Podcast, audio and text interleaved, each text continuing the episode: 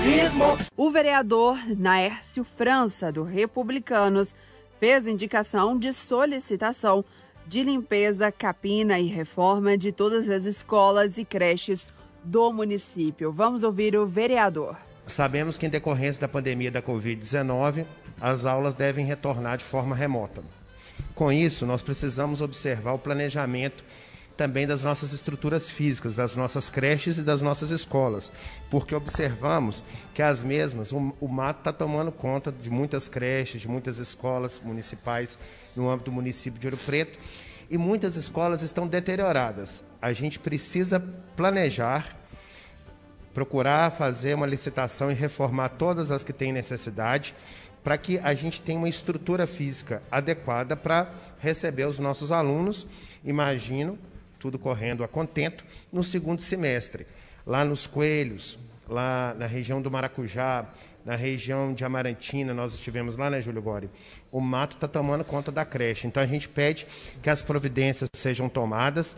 Eu estive com o secretário e a subsecretária de Educação no início dessa semana. Eles me disseram que a antiga eh, secretária de Educação é, o contrato de Capina encerrou no mês de outubro, ela não renovou esse contrato, o que a gente entende que foi uma falta de responsabilidade tremenda.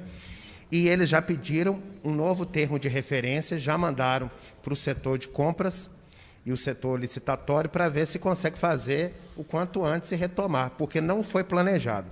As escolas se retornassem hoje, não tem um, um litro de álcool gel, não tem as pias apropriadas para as crianças poderem realizarem as suas asepsias de suas mãos. Não há uma demarcação, uma limitação de um espaço de uma criança a outra numa fila. Por exemplo, no Caique, em Cachoeira do Campo, as, as cadeiras são germinadas. Como é que vai ficar uma situação dessa de uma criança sentada do lado da outra? Não pode.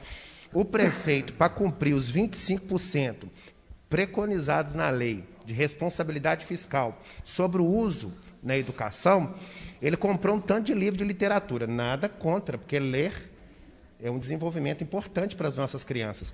Mas ele não fez o que tinha que fazer, o essencial. Não fez o arroz e o feijão, que era estruturar, reformar as escolas. Era planejar, com essa casa que planejou, né, senhor presidente? Aqui tem um álcool gel, tem a água, né, de uso individual, etc. Então tem que fazer planejamento. Não foi feito.